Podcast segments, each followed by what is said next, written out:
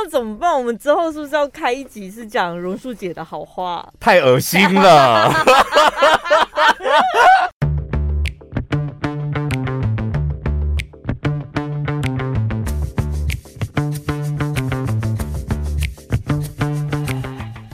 大家好，我是小潘，我是宝拉。先讲我们的尾牙抽奖，从今天开始要正式开始喽。对，所以参加方法很简单，就是到 Apple Podcast 上面去五星留言就可以了。对，如果你没有留五颗星，我们是绝对不会抽你的。不好意思，我本人就这么小鼻子小眼睛。当然。而且我们每年每年就是这样子的套路在冲我们的评分呐、啊，怎么了吗？真的哎、欸，我们那个业务跟我讲说，那个厂商其实也会去看哎、欸。嗯，他说当然就是看排行榜嘛，然后再来就是看一下听众朋友、粉丝跟主持人的互动率这样，然后再去看我们的粉丝团的互动率。我想，哇天哪！层层关卡、欸，我们每个小细缝都不能露出马脚。可是我觉得这很正常，一般民众也是吧。像我有时候要找一些餐厅或是买东西，我也是会去看一下。就如果我发现他脸书都没在更新，我就会怀疑这间店是不是倒了。嗯、真的，嗯，所以本来就是给该得该要经营一下。需要先告诉你们礼物是什么吗？要要要要要你们就只要到那个苹果手机 apple park 上面留言你要留什么都可以留长留短都可以不影响中奖率留什么都可以最好写一些感想什么的。然后呢我们这一次会送出四台的 dyson 吸尘器。哪一款？嗯你们可以上网搜，它叫 mini 什么的，反正就是全新的，就是今年才刚出，年底才刚出全新的四支，一人一支。对，那可能礼物会再增加，就是到年底的话，我们下礼拜如果有增加其他的东西，反正 Dyson 的吸尘器是确定已经有四台，下礼拜如果有再增加，我们会再告诉听众朋友。所以你们现在可以赶快去留言，那我们会在一月份过年的那个时候抽出来，二十七吧，我记得。对，嗯，二十七号那一天会会抽出来，然后顺便读你的留言。对，每年都一样，好不好？我发现听众朋友留言好像跟买我们的叶配是一样的，有些人是喜欢冲第一。有些人就是喜欢拖到最后一刻。我跟你讲，经历过你们蛋卷买不到之后，你要拖到最后才留言，到时候你抽不到，真的怪不了别人哦。我必须把丑话先说在前头，自己的人生自己负责，好不好？哎呀，这个蛋卷哦。也算是我们今年画下一个非常完美的 ending，对不对？我跟你讲，我早上那天早上 po 出那个果香的那个 po 文之后，对，然后好多朋友就是有做行销的，这样他说你真的是行销网哎、欸，就是什么电商一哥行销网类似的那种，给你一些称号封号。我说为什么不公开讲这些东西啊？私讯什么？不是，那你要公开在哪里讲？看你这怎么公开啊？还要我教你吗？动态当然就是私讯，不然嘞。啊，朋友就是会见面，见面再讲就好啦。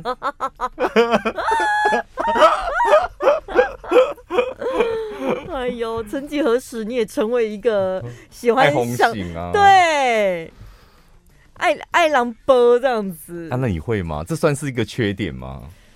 我不知道是不是缺点，但是我个人会觉得很害臊。我好像我我我我不太习惯，就是公开接受别人的肯定跟赞赏这样。对，是还好了。我现在我是没有太大的情绪的波幅，嗯、那个起伏，嗯、所以我才敢这样子公开的讲出来啊。好，所以反正很简单，就是现在。即日起，随时你想到都可以到 Apple Podcast 上面去留言就对了。我们留言就从今天开始抓哈，嗯，然后呢，今天我们要聊的是反省，因为毕竟已经二零二二年结束了，先打分数，什么都不讲哦，就打分数一到十分。二零二二年你给自己打几分？二零二二年，我觉得大概七分吧。你呢？九分。什么意思？自己讲了，然后就怎样？又害臊？不是，我本来我心里就是九分，很笃定的。但是我想说，嗯，要不要谦虚一点？就是八分、七点五什么的，然后 就自己在那边丢毒。算了，我讲我真心话，就九分。好。很棒哎，我觉得很不错。对啊，我我觉得那个九分不是说什么纪念我赚多少钱，工作表现多好什么的，是我今年遇到的很多挫折或低潮，我后来都迎刃而解。嗯，然后一方面可能运气好，二方面可能自己心理素质好像也变好一点，所以也自己度过了。我就觉得，哎，那如果可以。你知道大事化小，小事化无，或迎刃而解。那因为有几件事，所以觉得今年我给我自己九分，蛮不错的。我觉得可以很有自信跟把握的讲出自己是九分，我觉得那很好，很值得恭喜。那你的七分想想当然应该也有一些丰功伟业吧？嗯，没有七分，就是还有很多的进步空间呐、啊。没有很多，也才三分而已。但你的有，如果拿十件事，你三件事做不好，你有七件事应该是做的不错的、啊。哦、对啦，我们在反省之前，先讲讲自己的优点。我刚刚已经讲完我的优点，就是 今年做的还不错的地方。我觉得，其实我很清楚我自己。不是那种会一下子大要进的人，嗯，我就算有进步或者是有变好一点，那真的都只是一点点而已。所以我觉得，但是我觉得至少有前进总比总比停留在原地好嘛。嗯，所以这七分就是我今年比去年又好了一点点，比如说可能抗压性多了一点点，哦，就是可以接受更多的挑战啊什么的。你的抗压性有没有增加？我觉得你自己心知肚明。但是我可以很确定的是，你以前的抗压性真的好低哦。是吧？现在有好一点吧？因为我对我说有没有进步，你自己应该最清楚。因为最近今年可能没有爆发什么太大，oh. 但我觉得你之前真的很低耶。你从哪里感觉？而且我们两个工作的时间点很。机会很少，对，就是节目两个小时，Podcast 一个小时，就这样我都可以感受出来你的抗压性极低，就是很小的事情我就撑不了这样子哦。没有，你就你因为你会形于色的人，哦，我跟你讲，从你的背影都可以看得出来，你今天好像面临了一个你觉得很肮脏、很很压力很大的事情。我我不能，我真的讲不出来说我进步很多，但是我觉得我有好 好一点了。抗压性这种东西，你觉得是就慢慢的让时间让你成长，还是说你自己有什么方法吗？我后来觉得好像真的人要先认识自己，哎，嗯，就是我就觉得我现在就是已经完全接受，我就是一个很容易紧张的人，嗯，就是小事都要把它放大看得很严重。所以我知道这是我的问题点了之后，下次我又开始感觉哦，怎么办？好像有点压力的时候，我会先深呼吸，然后让自己想一下说，说事情真的有那么严重吗？还是我自己又在那边想太多？嗯。所以如果发现是自己的问题，就会觉得哦，好像可以比较不会那么的压力大。嗯，所以我觉得认识自己蛮重要的。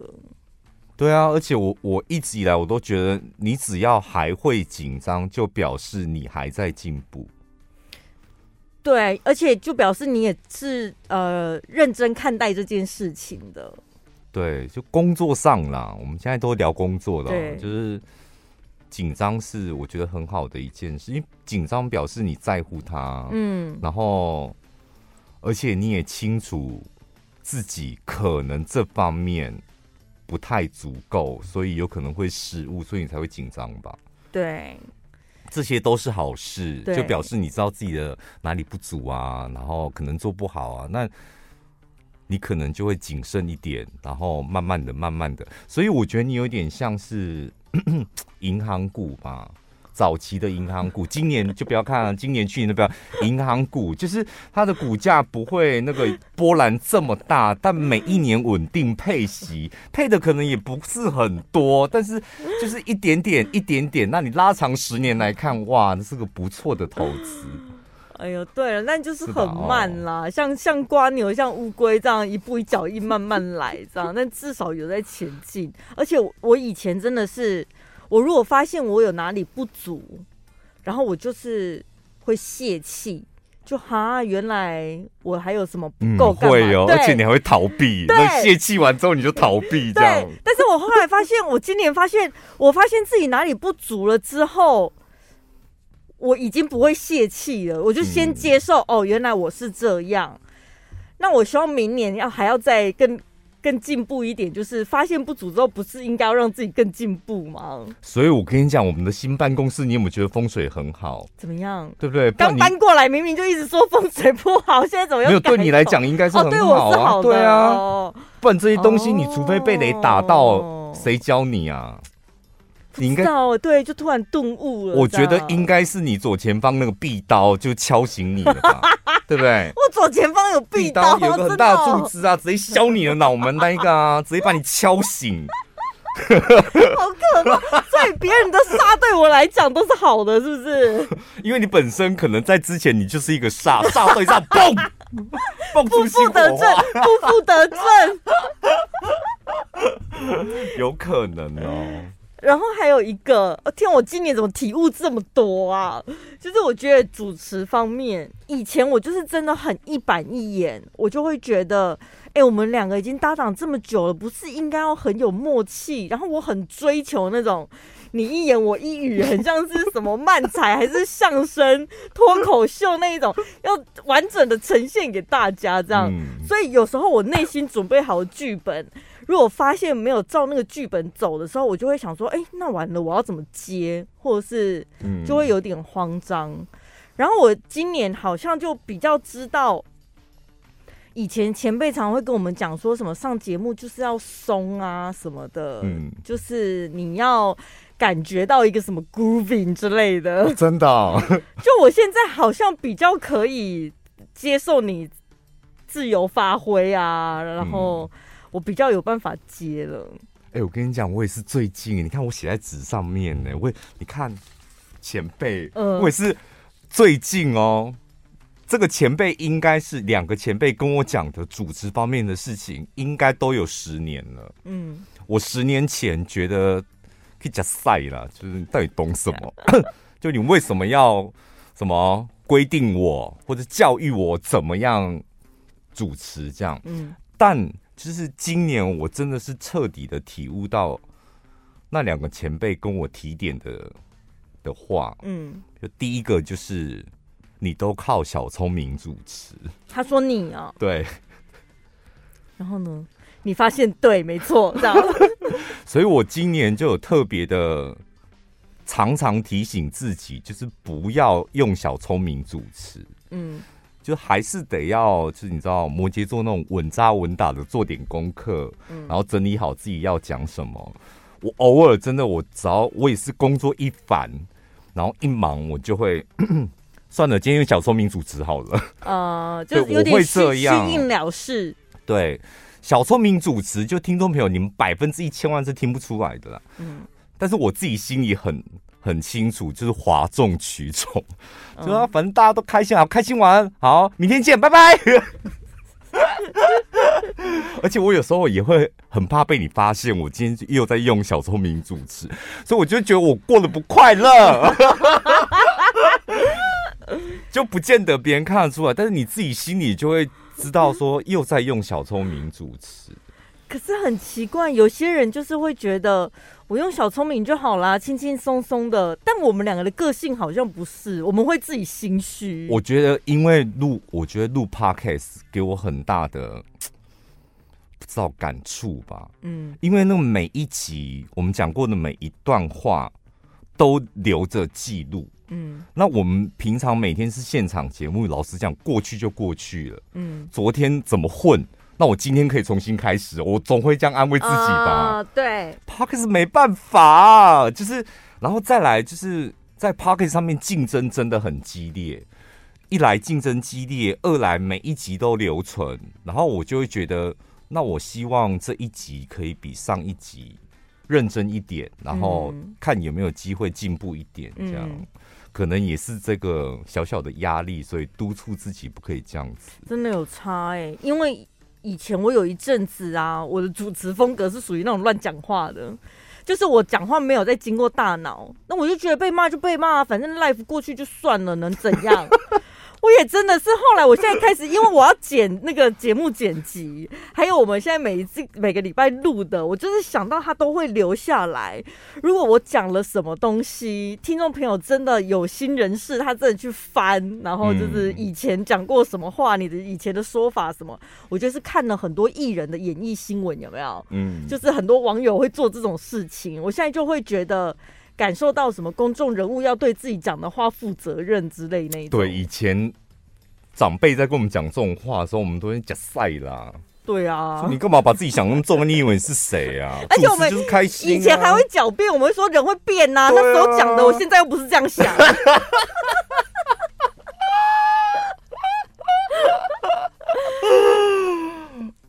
真不行呢、欸！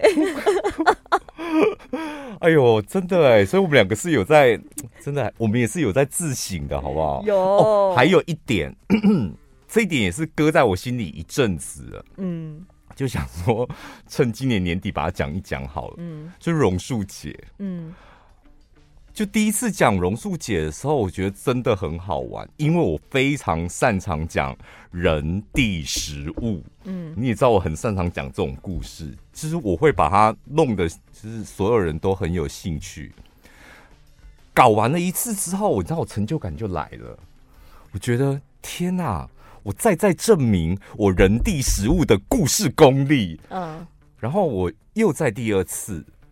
然后后来我不知道，我们三不五时就提到的时候，我觉得我们好像已经有点，我个人觉得我有点在意气用事，就觉得反正这个人物是我创造的，我高兴怎么讲就怎么讲，嗯，然后没有没有太在乎，万一我我说万一就是传到榕树姐的耳里，她会不会就是在她的朋友圈里面感觉很受伤什么的？嗯，我我我到有一天，我真的有点想说，我这样好像有点在霸凌一个人。嗯，然后这就是冲着我们听众朋友很多，所以大家都一定会站我这边嘛。然后感觉好像榕树姐在欺负你，然后现在换我欺负榕树姐，然后大家站我这边一起欺负榕树姐，那我不就跟榕树姐一样了吗？嗯，对，我有，今年我有有有想过这个问题。所以我们就是一直很保护榕树姐，没有让她的身份曝光啊。但不可能不不曝光的。我跟你讲，我以前我跟我主持 Podcast 的时候，我我也是到今年，真的到今年，我才觉得哦，是真的一是一个有影响力的节目，就是很多人听。嗯，因为我以前觉得，我从主持广播到现在，我老实讲，我都觉得。我不知道我讲出来你们可能不相信，但我都觉得我主持节目没人听，然后主持 podcast 没人听，我都抱着这种心情在主持，嗯，所以我才可以知道很自在的在节目当中就是表演或表现什么，我都抱持这种想法。但今年我是真的觉得，就像你刚刚讲了，好像有一点责任，因为听的人，然后相信我们的人越来越多了，所以就是节目上当然表演是摆第一最重要的，但。可能也要想到，就是有一点点责任感，嗯，不能东西就撒出去，我管你去死，就是主持风格啊，怎么了？啊，我就这样子啊，拜托，就节目效果就不能这样子。那怎么办？我们之后是不是要开一集是讲榕树姐的好话？太恶心了。不好意思，我我好像也讲不出来。不是干嘛这样子啦？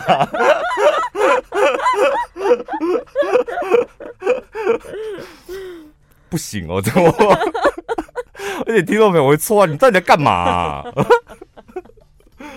但我觉得，就是我我自己有想到这一件事情啊。嗯，所以呃，新的一年，你有想要改掉什么不好的习惯吗？多管闲事。哎、欸，我也是哎、欸，我写在这边，我还我刚才我写，我想了脑海里想了一大堆事情，然后我一定写下来，就节目中一定要讲的多管闲事。可是我觉得你的管闲事是真的，真的管闲事，但是你是出于好意吧？我的管闲事有时候是给自己找麻烦，就是等一下什么叫我的管闲事是真的管闲事？什么意思？像我的多管闲事，就是有一点是在看别人做什么，我就觉得不顺眼，你知道吗？每个人会有各自的做事方式，哦、看不惯，对，看不惯，我会觉得怎么会这样弄？可是其实。它影响并不大，就是你做的、嗯、做事情的方式不同，但是结果其实可能是一样的。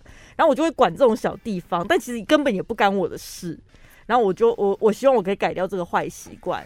可是在我眼里，你不是一个多管闲事的人呢、欸。我觉得反而好像你不太管事哎、欸。就你们应该为自己的人生负责啊，自己的事情做好就好啦，干嘛管别人啊？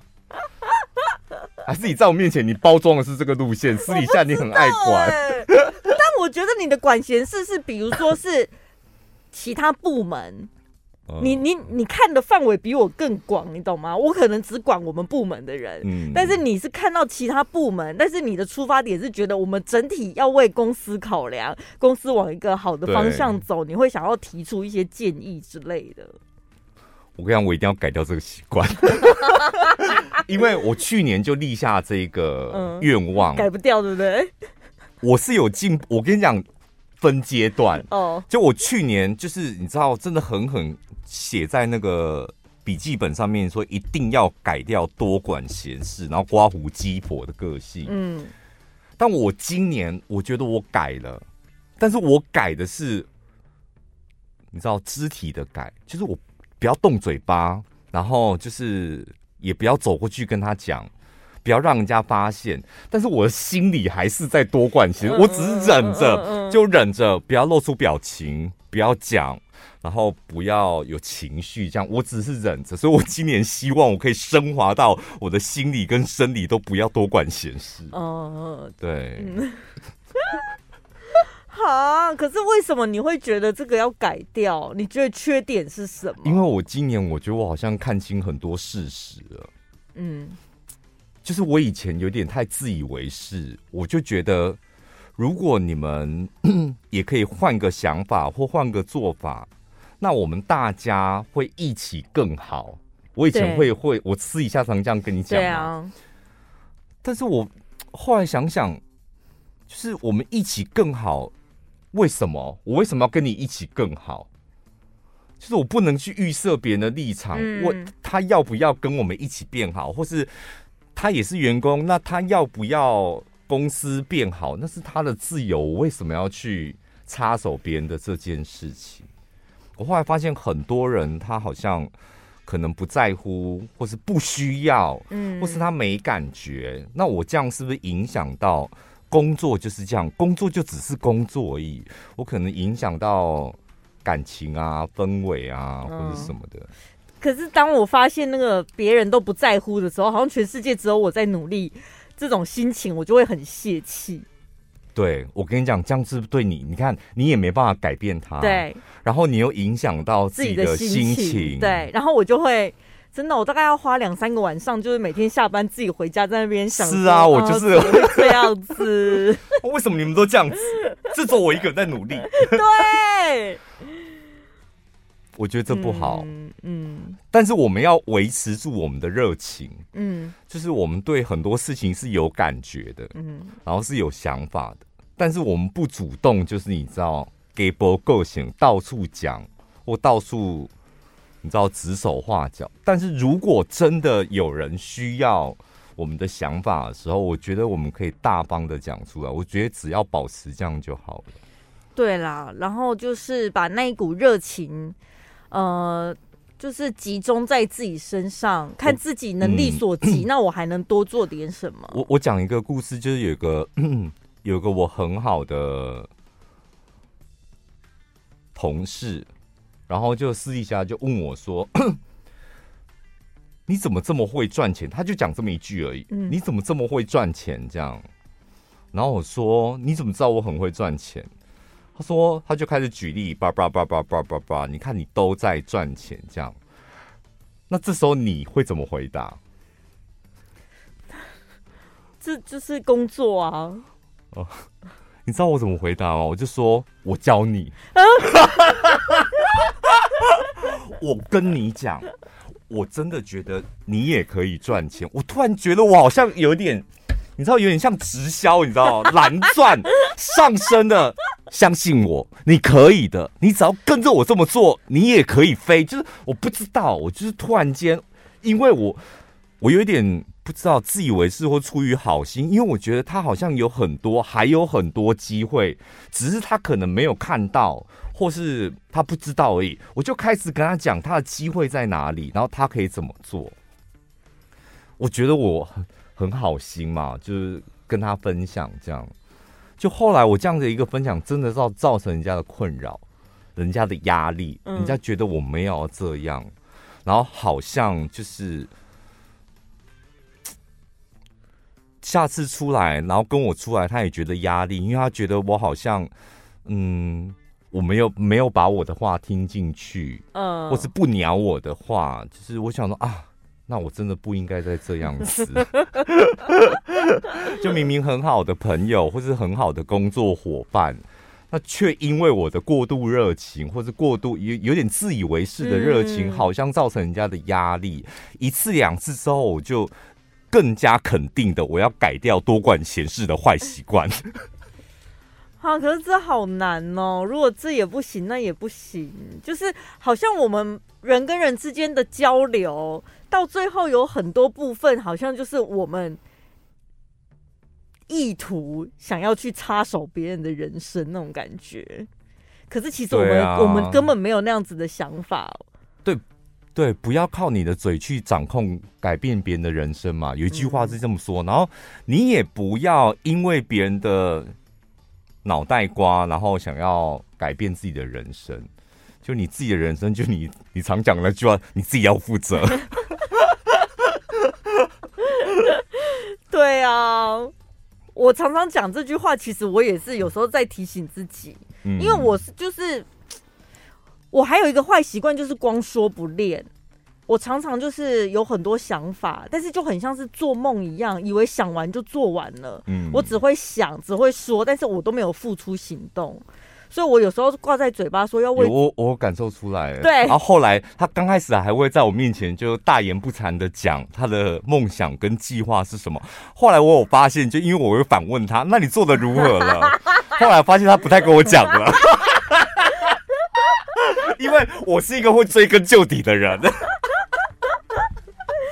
我常常会讲说什么对自己的人生负责什么，我也是在提醒我自己，就是既然有想要做什么，就应该要付出行动，不要只是光说不练。所以我今年只有得七分，就是因为我都只有在想而已。我希望明年开始，我想要做什么，我就要付出行动。可能我觉得你想的那东西，你没有很爱，我觉得是吗？我觉得真的，因为像我高尔夫球打这么烂，但是我。嗯我坚持到现在已经快八个月嘞、欸！哎呦，好厉害哦！我跟你讲，你知道我自己觉得，我就说，我就说我那个加一分的地方，就是有一个加一分是在高尔夫。嗯，我打的又烂，但是我又快乐。你看这是多不容易的一个心情，嗯嗯、就是我打很烂，进步很慢，但是我每次去练习，然后每次去被打击的时候，我觉得我还是很快乐，然后我会期待下一次去。然后虽然下一次去还是被打击。但是我还是期待下一次去练习，或是跟朋友下场什么的。嗯，那我就觉得，哎、欸，就是我不知道是因为我可能我真的很喜欢这个运动，然后所以我坚持下去。你看再苦，我好像都可以。嗯，那我觉得你的你的那些幻想啊或梦想什么，可能它不是你真的很喜欢的，所以你才懒得去做啊。没有发自内心的爱那些东西，我觉得应该是没有。嗯，所以你就多想一点吧，然后想的话，嗯，我怎么不想去做？我怎么没做？哦，因为我不喜欢，然后就是再赶快想下一个。会花太多时间在思考了吧？你就是要思考啊！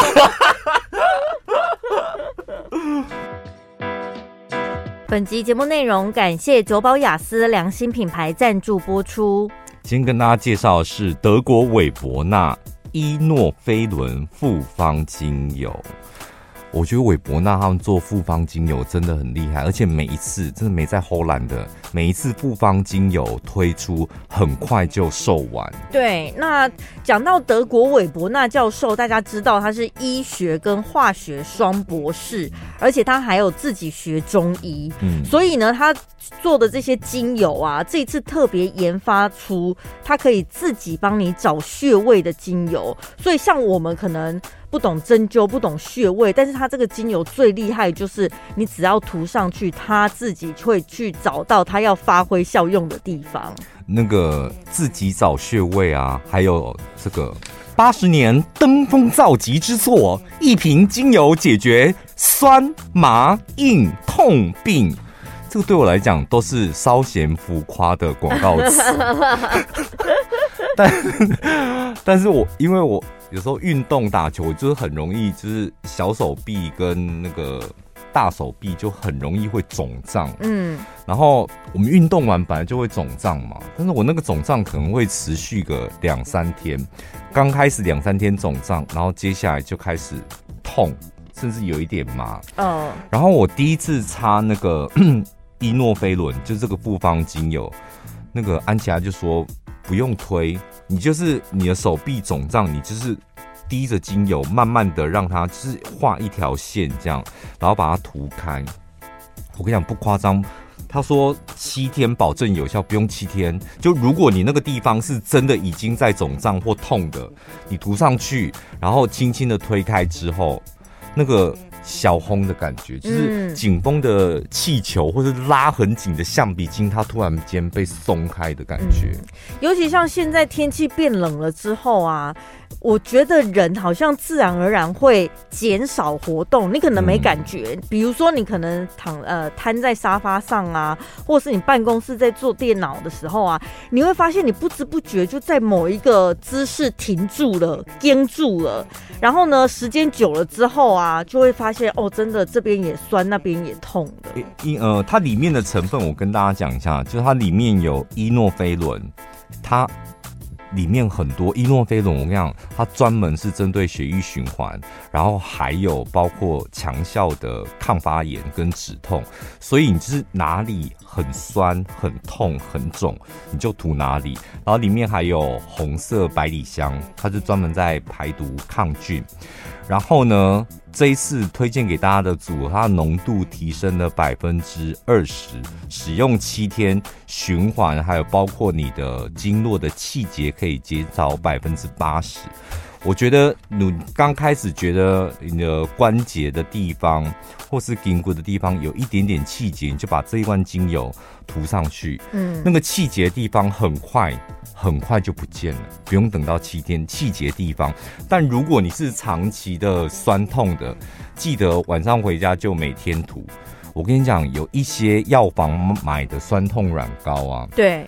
一开始涂上去就会立刻有效的，那个真的没有办法每天涂哦，嗯，因为那就是药。嗯，但精油你真的可以很安心的，就是每天利用它来缓解你的疼痛，然后再来顺便保养一下你的。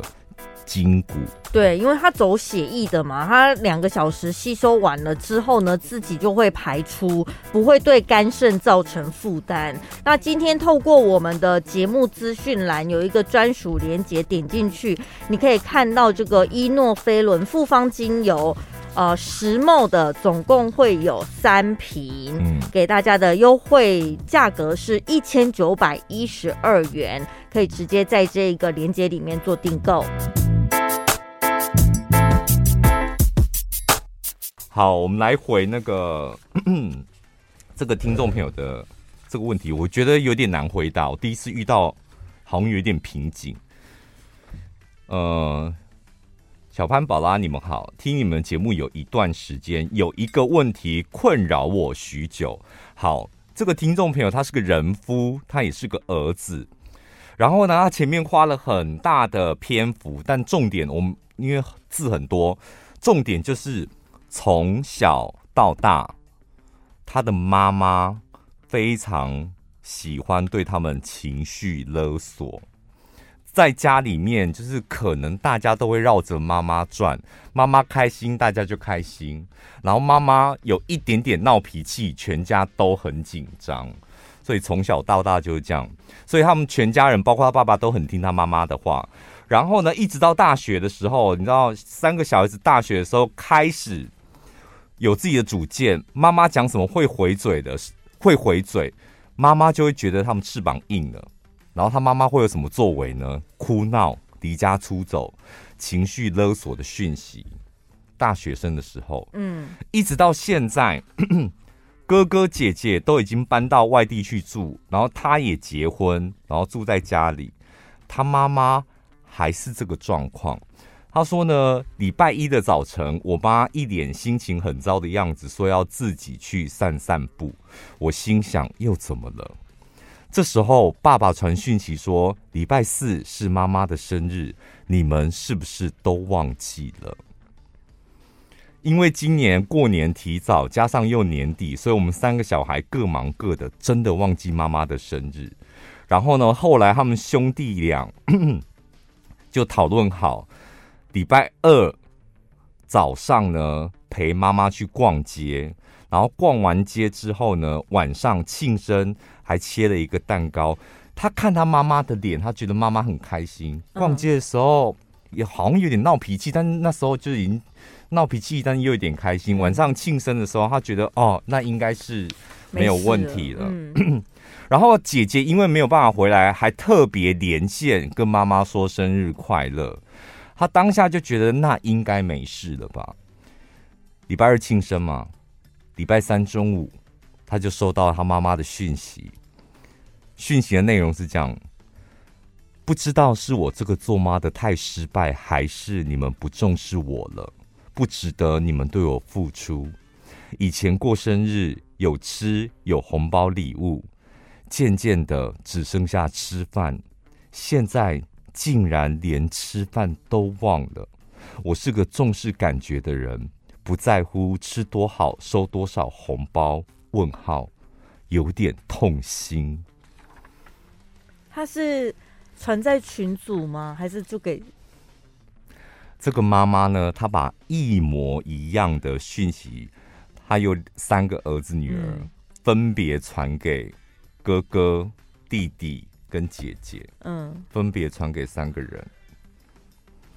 那所以大家也不能套好，或者是推派一个代表，每个人都得正面回应妈妈。哎，这个听众朋友就说，这个讯息是分别传给我们三个小孩，什么意思？是想看看我们谁比较在乎他吗？面对这种玻璃心又爱情勒的妈妈，我们该怎么办？还有这种讯息怎么回比较好？最后他说：“哥哥姐姐目前都结婚，住在外县市，我跟老婆小孩住在家里，等房子盖盖好，很想赶快搬出去。”但是搬出去还是有可能收到情了的电话或讯息。他的问题就这个。如果是我的话，你可以不要再瞪我了吗？因为每次讲完故事，你都会把我幻想成我就是那个妈妈。到底瞪什么啊？我是一个读故事的人。谁让你你想就想瞪什么瞪啊？谁让你把故事读的这么好？如果是我的话，我一定会跟妈妈大吵一架的。哎，那你吵架的内容要讲什么？我就会说嘛，你可不可以不要这样讲话？你这叫做情绪勒索。解释“情绪勒索”这四个字给他听。对，然后我要让妈妈知道说，看到这些讯息了。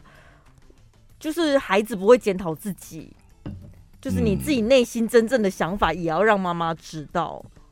看到妈妈的这种情勒的讯息，非但不会检讨自己，而且还会对妈妈大扣分。对啊，对妈妈也没好处，所以必须得让她知道吧。因为妈妈可能只是想讨拍，她只是用错方法了。那你如果不告诉她的话，她每次讨拍讨不成，然后她一直扣分，一直扣扣分，可是她并不知道哎、欸。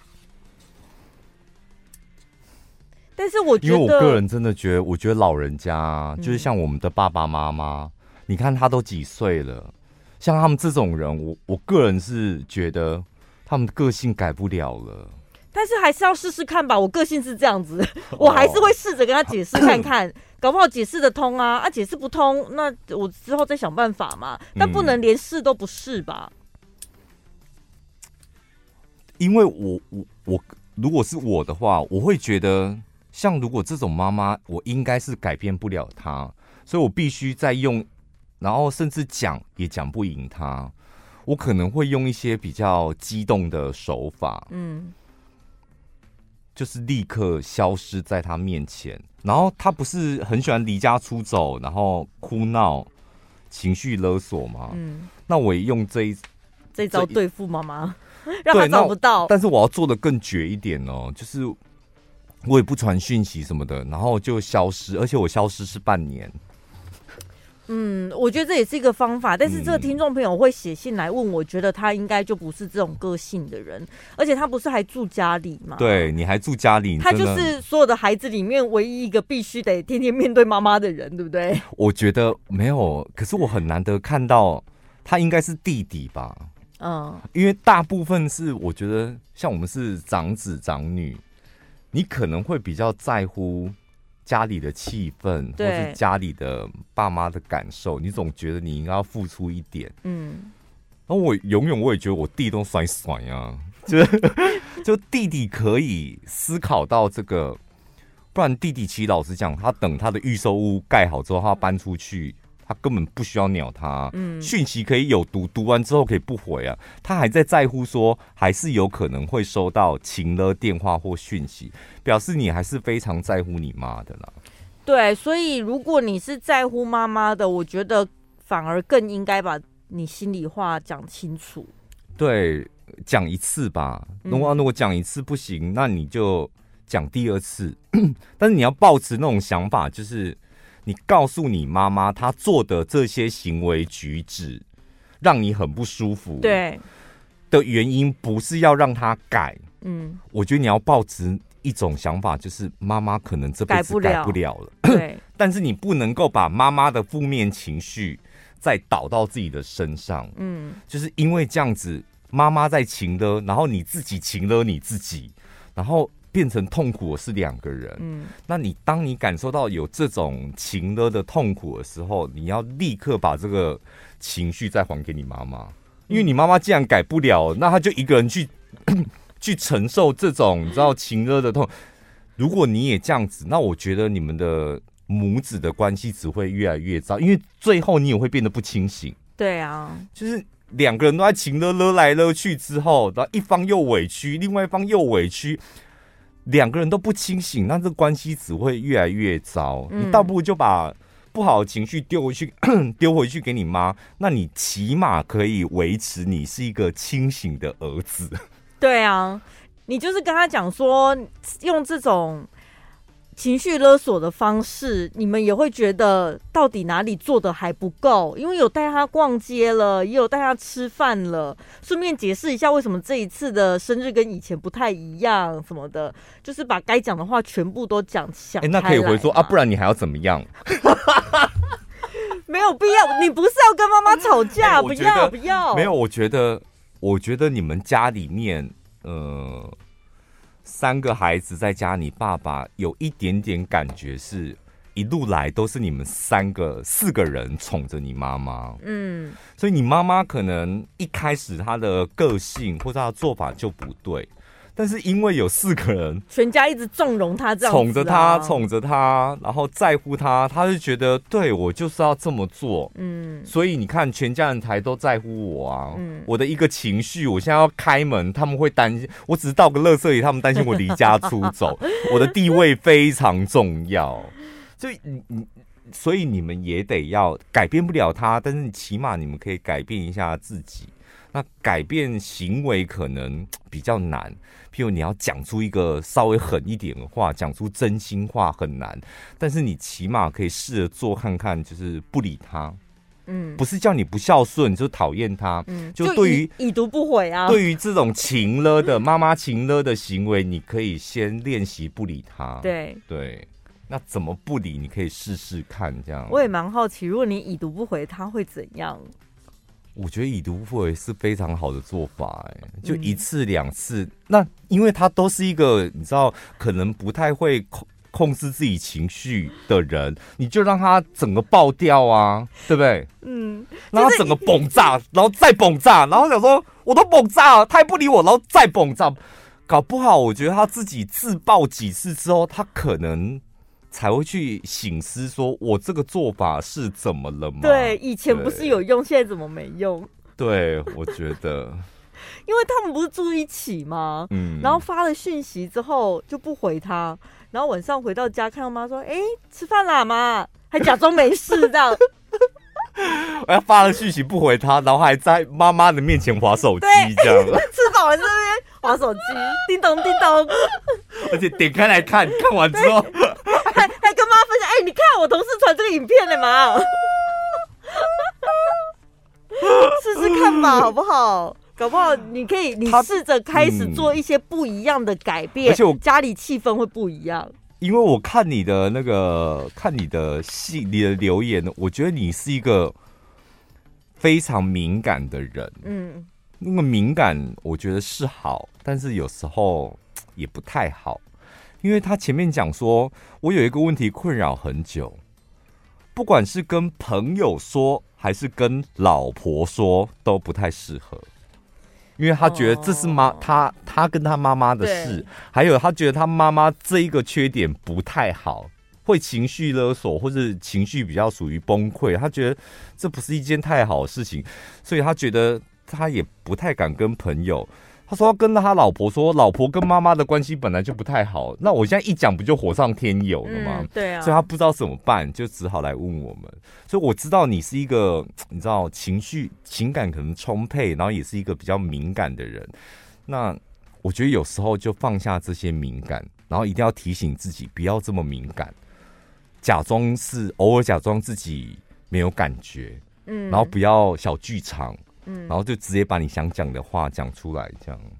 就像前面刚开始在讲说，我我觉得我今年抗压性进步了一点点，就是因为我我发现有时候是自己想太多，嗯、然后有个处理的方法就是你先把自己的情绪灵魂抽掉，就是就事论事，事情是事情，我们先去处理事情本身，情绪的东西可以放在后面一点。哦，就像。你也知道我不喜欢庆生的人嘛，嗯，所以我们家里面的人每次讲到要我生日左右要吃饭，他们都会战战兢兢。但是其实我我我的理由就很单纯，家人一起吃饭啊，就不管吃什么当然都可以，嗯，但是我就是不喜欢有祝你生日快乐那个庆生，或是专门哦这一顿饭是为了我而来的，就那种感觉就这样子而已。然后今年呢，他们。也也是一样很猥琐的问我说：“哎、欸，那要不要约吃饭什么的？”然后后来我就讲了，我就讲说：“哦，那一天好像早上有事，但是晚上可以吃晚餐，要不要一起吃？”这样，然后我都讲完了，然后我妈就传了一个讯息说：“但哦，所以那天可以一起吃饭。”我说：“可以啊。”然后她说。会不会你会不会很忙？那如果你忙，你去忙这样子没有关系。我说我都说可以吃饭了，你可以停止你的小剧场吗？我会直接这样讲，我说停止你的小剧场。我这个人就是不要就不要，但我我说好，就是我不会什么很委委屈自己去参加什么，我我不是那种人。有时候大家会觉得好像直截了当的表达你内心的想法，要或不要。太直接，好像有点没礼貌还是什么，嗯、就是会长辈会觉得。可是有时候真的没有必要在那边委婉来委婉去，啊、委婉到最后会变成委屈。好，今天就用这个当 ending，委婉到最后你会变委屈。委屈。下礼拜见，拜拜。